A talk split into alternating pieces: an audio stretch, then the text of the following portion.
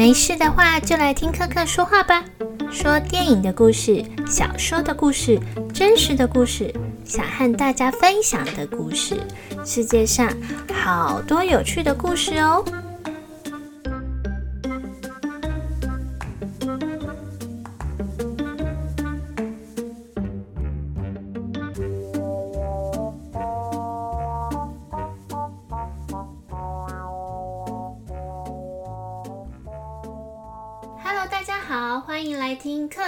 说看看。今天呢很特别，是要讲三部台湾电影。那这三部片呢都是拍的很有质感的电影，而且其中有两部是因应粉丝要求拿出来跟大家一起谈谈的片。其实说是粉丝，人家只是朋友而已。我擅自把人家冠上那个粉丝的名号，不好意思哦。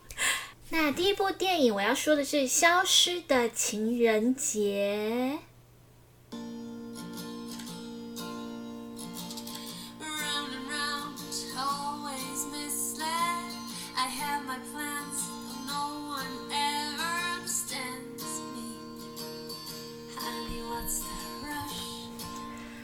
消失的情人节是我已经好一阵子以来最喜欢、最喜欢的台湾电影。这首歌是女主角大佩她自己唱的，而且她也有参与作作词。那这部电影呢，其实是一个奇幻片，它的剧情就是有两个呃天赋异禀的男女主角，女主角呢动作都比别人快半拍，而男主角刚好相反，动作永远比别人慢半拍。那就是他们两位的故事。那这个说是奇幻片嘛，所以它里面有一个设定，就是某一天突然这个时间就停止了，然后停止了，就是因为这个男主角他永远比别人慢，好像时间都比别人少了一点，少了一点，所以这样从以前到现在累积起来，他就比别人多了整整一天，所以这一天呢，其他人全部都时间暂停，然后只有他是可以。自由走动啊，像正常人一样动来动去。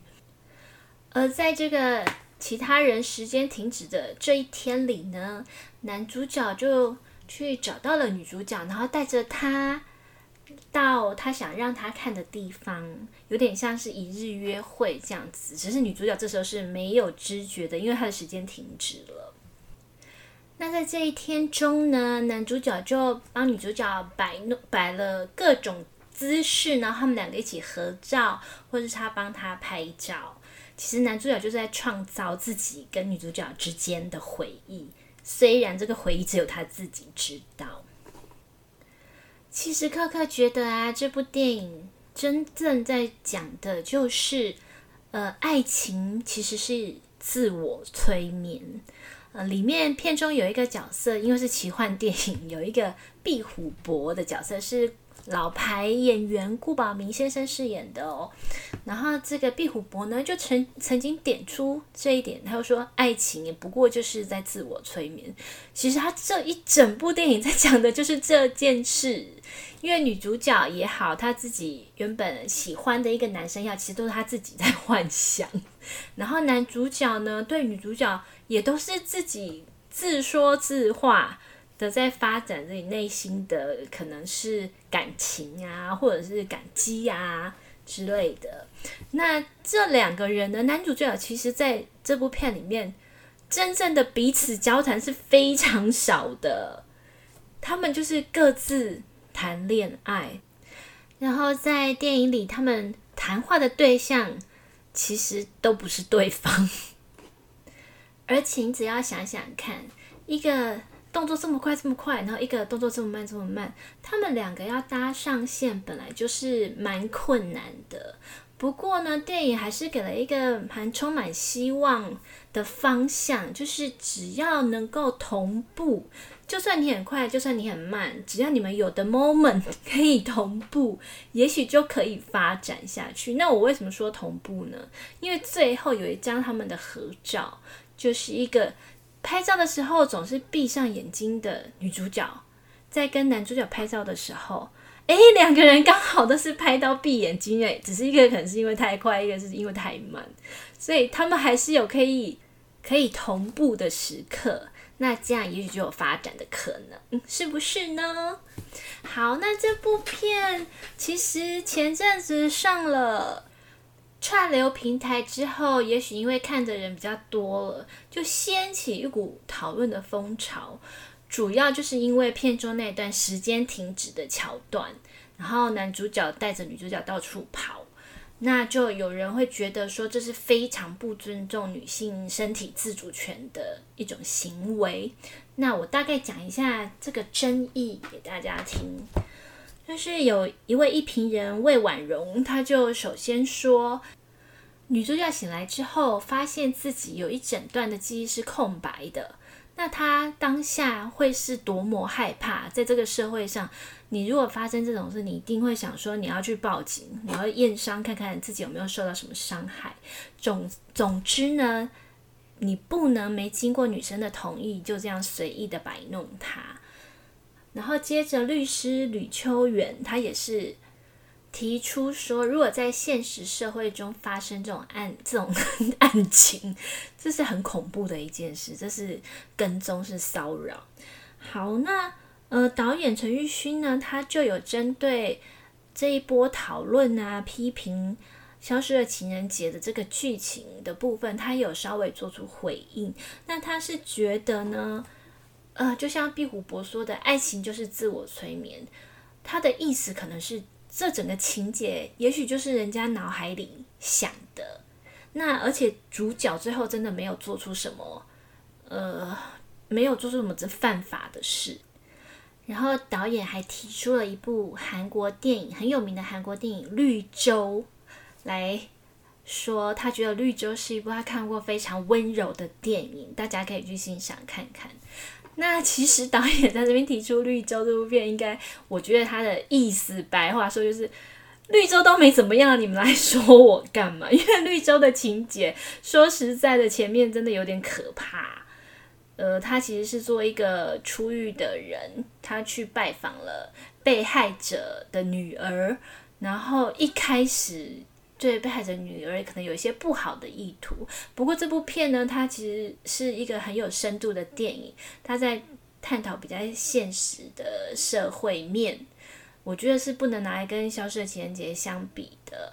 不过，呃，导演的这一个回应 后来他好像自己删掉还是怎么样，因为我也找不到了。那虽然我说《绿洲》跟《消失的情人节》不能这样类比。我并不是在否定《消失的情人节》，而是《消失的情人节》它本来 就是一个奇幻片，所以我也不觉得批评的人这样子批评它是非常正确的。那就像也有一位评人吴木清，他也出来说话，他也觉得说，如果我们要把电影里的这个情节拿出来，在现实社会中的脉络下去批评它政治不正确，这也是就像那些呃幻想着。影视作品啊，情节会成真，然后像呃幻想的 A 片里面的情节会成真，跑去到处骚扰女人的那些人，还不是一样吗？如果我们要这样批评，就跟那些真的去骚扰、去做 A 片里面的情节事情的那些变态，不就是跟他们一样了吗？好，这是一个那个消失的情节引起的蛮大的讨论。其实我觉得。批评的人也有他们的道理，我不觉得这是错的，因为你看到一件事本来就会有不同的想法。那如果你可以拿出来，大家讨讨论，提升了这一个议题的能见度，也就是说，呃，身体的自主权啊，还有骚扰跟踪是完全不能接受的这议题，这样子我觉得都是好的，都是有帮助的。那当然，如果导演很受伤，我也是替他觉得蛮。蛮心疼的，因为我真的觉得这部电影很很好看，很抚慰人心。那每个人有不同的感觉，所以就只能这样，大家就共存吧。那在这边要宣导一下，就是我们行政院拟定的跟踪骚扰防治法，现在已经送到立法院了。那希望立法院可以让它顺利的在这一期通过，可以让呃每个人都有更好的保障。大家要。为这个法案加油，立委们，请你们赶快通过好吗？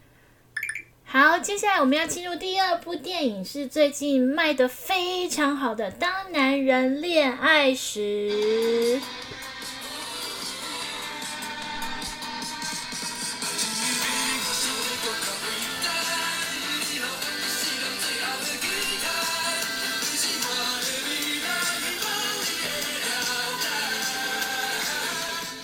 好，谢谢茄子蛋带来非常好听的主题曲。那这个剧情呢，其实也是非常的简单。他就是男主角是一个负责讨债的流氓阿成，那他去爱上了那个债务人浩廷，然后就做他们之间的故事。其实他其实是做男主角一个人的故事，因为这个这部片呢，他是唯一的主角，就是邱泽。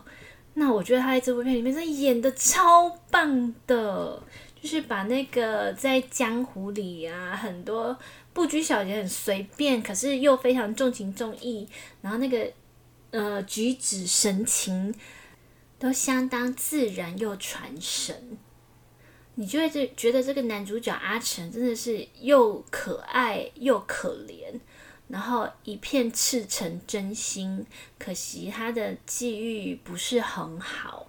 那这部片的英文片名呢，《Man in Love》其实就是非常好的在讲阿成这个人，他是一个充满了爱的男人。他的爱不仅仅是对女主角的爱而已，他其实对他身边的每一个人、每一个家人，他都充满了爱心。他的心心肠非常的宽厚又柔软，即使是他必须去跟他讨钱的那些债务人，只要说家里有哪些困难，他都会掏钱出来自己给他们解决。我这个角色实在是实在是太棒了。然后他又有他的困难的地方，他想要爱一个女生，可是女生很排斥他，但是他就是持续的去试。然后他的家庭就是有的时候父亲会念他不谅解他，可是他仍然仍然是对他的家人有很多很多的爱这样子，所以我会觉得这部片真的就是唯一主角 邱泽，他拿到了一个非常好的角色，然后他完全的把握住这一次的机会，把这个角色演成他自己的。我现在已经无法想象别人来 演阿成这个角色了。那这边要提醒大家，如果你还没有看这部电影而打算去看的话呢，一定要带卫生纸，因为在那个后面接近结局开始，我就开始一直流泪，一直哭，非常的感动。那大家知道这部片的票房非常好嘛？但是它其实故事很简单，故事这么简单，为什么它还可以卖的这么成功？克克觉得他是整个把台湾的很日常化的生活情景，就是有拍出来那种日常生活感。但是在这个日常生活里呢，他讲的这个一般人、一般小人物的故事，却是充满了情感，而且这些情感都有酝酿出来。所以我觉得这是导演很厉害的地方。呃，也因此这部片可以卖得很好，因为它感动人心，就这么简单。然后我另外想提到一点，就是呃，片中有一个词现在变得很红，就是“瞎款”。里面的角色有时候口语会常常说“瞎款”，意思就是怎样的这个意思。那我觉得这是不是台语的南北差距啊？因为从克克克克是南部小孩，我们如果要。在这个情境，怎样说出怎样这样子的话的时候，我们其实比较常听到是“安诺啊，安坐啊，你想干嘛？安坐啊，安诺啊，这样子。不知道大家的经验是不是也也跟我一样，或者是不一样呢？都欢迎你们到粉丝页上面留言，我们来讨论一下。因为我真的还蛮好奇，是哪里都会说瞎款。好，接下来第三部电影也是粉丝 A K A 朋友想要讨论的片，是《刻在你心底的名字》。刻在我心底的名字，忘记了时间这回事，于是谎言说了一次就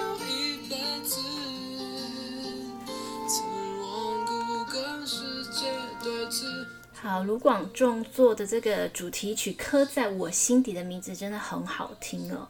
那这部片的剧情呢，也是非常单纯，就是两位高中同学之间的感情，然后发展感情的发展。